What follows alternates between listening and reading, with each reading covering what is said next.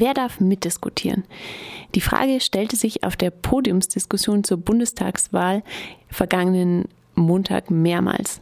Unter dem Titel Kampf ums Direktmandat in Freiburg hatten die BZ, die Landeszentrale für politische Bildung und das Kolloquium Politikum der Universität Freiburg die Freiburger Direktkandidatinnen für den Bundestag eingeladen.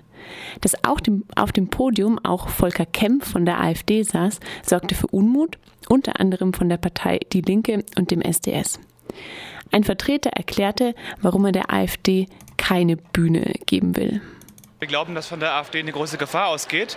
Ähm, zum einen von Leuten wie Volker Kempf, die, äh, naja, ich sag mal, sehr, sehr schwer konservative sind, die gerne im Parlament aktiv sein möchten gegen die Gleichberechtigung von Mann und Frau, gegen Ausländer und gegen die Rechte von Flüchtlingen. Aber wir glauben, dass von der AfD auch eine größere Gefahr ausgeht. Und das sind Leute wie der Freiburger Dubravko Mandic oder auch ähm, Jönöcke, äh, die, die deutlich weitergehen wollen. Da ist zum Beispiel Löcke, der eine fundamental, ob, ob, ob, ob es eine Bewegung aufbauen möchte. Und der Freiburger Dubravko Mandic, der Anwalt hier in Freiburg ist, der sagt, dass die ähm, AfD sich nicht, nicht, nicht innerlich von der NPD unterscheidet, sondern vor allen Dingen durch die bürgerliche Unterstützerumfeld. Wir glauben also, dass es in der AfD auch starke faschistische Kerne und Gruppierungen gibt. Ähm, und Menschen wie Volker Kempf ähm, bilden eine Art bürgerliche Maske, in der sie sich verstecken können.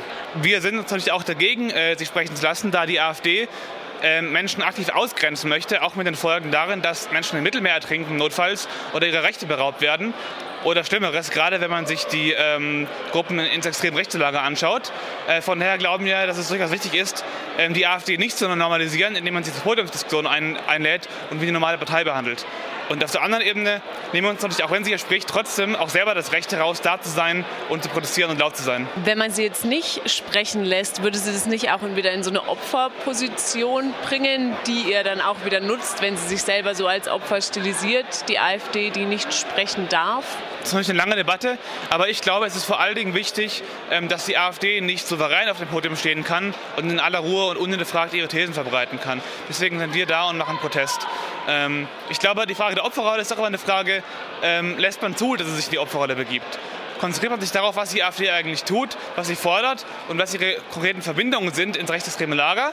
Oder ähm, regt man sich darauf auf und jammert, dass wieder Leute gegen sie demonstriert haben? Ich glaube, es hängt auch davon ab, wie man mit solchen Aktionen umgeht. Am Anfang bat Michael Wehner von der Landeszentrale für politische Bildung darum, sich ausreden zu lassen. Während der Veranstaltung gab es dann Buhrufe, aber auch Applaus nach den Statements von Volker Kempf. Laut den Veranstaltern sind die Parteien bei der Podiumsdiskussion dabei, die im Landtag vertreten sind, sowie andere Parteien, die laut Umfragen eine Chance haben, dort einzuziehen. Deshalb saß auch Volker Kempf von der AfD auf dem Podium. Im Anschluss begründete Michael Wehner die Auswahl, wer auf dem Podium sitzt.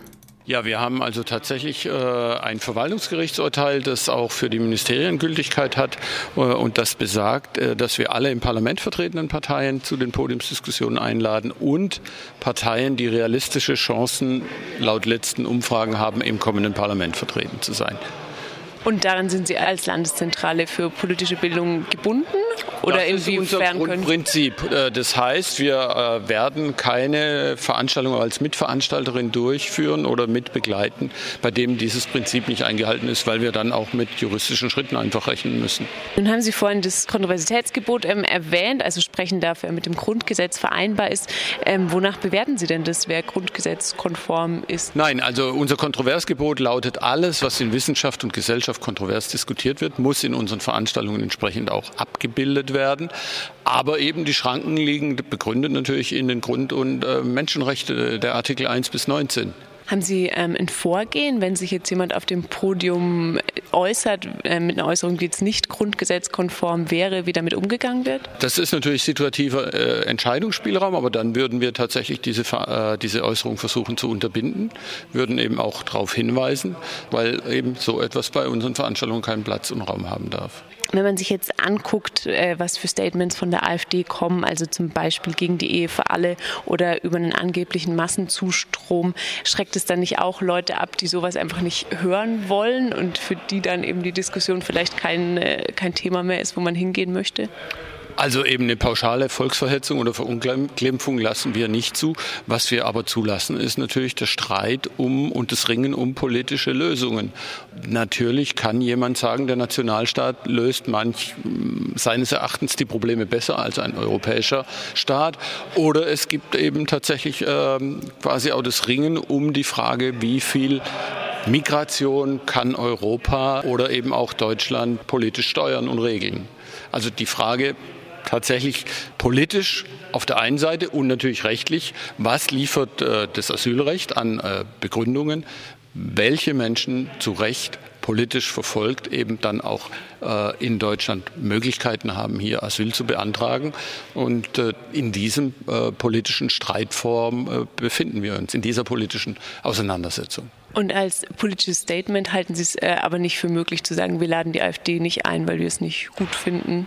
Was die sagen? Wir tun uns immer schwer mit Wählerinnen und Wählerbeschimpfungen und die AfD hat halt äh, mittlerweile in den Landtagen äh, von, äh, glaube ich, 13 Landesparlamenten Platz genommen und ich glaube, wir müssen die Auseinandersetzung suchen, sofern sie im, im Rahmen äh, der Grund- und Menschenrechte möglich ist. Äh, aber ich glaube nicht, dass es mit einer Politik des leeren Stuhls oder des Ausgrenzens damit getan ist, diese Positionen auch äh, endgültig in die Mülltonne der Geschichte zu treten, sondern man muss diese Auseinandersetzung führen und wenn man glaubt, man hat die besseren Argumente, wird äh, dieser Diskurs dann, glaube ich, auch möglich sein. Gibt es von Ihnen noch irgendwas, was Sie hinzufügen möchten? Ja, ich, ich möchte nur hinzufügen, äh, fügen, im Streit bewährt sich die Demokratie. Äh, das Ringen um, um Lösungen äh, führt automatisch eben auch zu Streit, äh, aber der muss halt zivilisiert ausgetragen werden und darf auf keinen Fall die äh, elementaren Grundrechte der Bundesrepublik Deutschland in Frage stellen. Manche Argumente wurden schon vor der Diskussionsveranstaltung ausgetauscht. Die anarchistische Gruppe verteilte Flyer gegen Nationalismus jeder Couleur und erklärte im Interview, warum. Wir sind hier, weil es bei dieser Bundestagswahl jetzt 2017 vor allem eine recht traurige politische Zäsur im politischen System der Bundesrepublik Deutschland geben wird, nämlich dass das erste Mal überhaupt eine offen rechte nationalistische völkische Partei in den Bundestag voraussichtlich einziehen wird. Also es ist ja absehbar angesichts der Umfragen, dass die AfD einziehen wird. Entsprechend groß ist ja auch schon die Aufregung bei allen anderen ähm, demokratischen Parteien, die bereits im Bundestag vertreten sind. Man versucht so ein bisschen die AfD als Schmuddelkind eigentlich darzustellen, die extremistisch sind und mit denen man ja vorgeblich überhaupt nichts gemeinsam hätte. Das äh, ist ein Punkt, an dem wir als anarchistische Gruppe schon einen Dissens haben. Wir sagen, wir finden diese Distanzierung vom Nationalismus der AfD, den die anderen Parteien machen, nicht glaubhaft in einer gewissen Art und Weise. Denn in anderer Hinsicht vertreten diese Parteien ja auch eine nationalistische und ähm, rassistische Politik gegenüber Flüchtlingen zum Beispiel.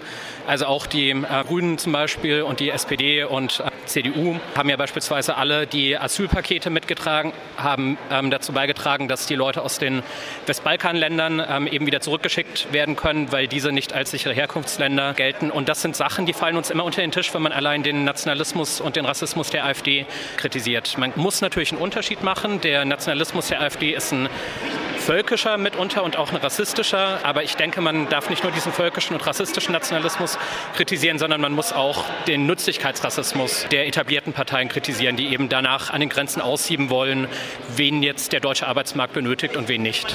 Hältst du es demnach für folgerichtig, da du ja gesagt hast, alle Parteien, die hier sitzen, haben was Nationalistisches, dass die AfD auch zum Podium eingeladen ist? Ja, also so könnte man das polemisch tatsächlich sehen, dass so wie das die anderen Parteien gerne darstellen, dass es ja jetzt eine ganz andere, eine unnormale Partei ist, weil sie so nationalistisch ist. So ganz stimmt das nicht, weil es in verschiedenen Graduationen der Nationalismus natürlich bei allen Parteien vertreten ist. Es wäre mir natürlich trotz allem dennoch lieber, wenn dort die AfD nicht sitzen würden und nur die etablierten Parteien.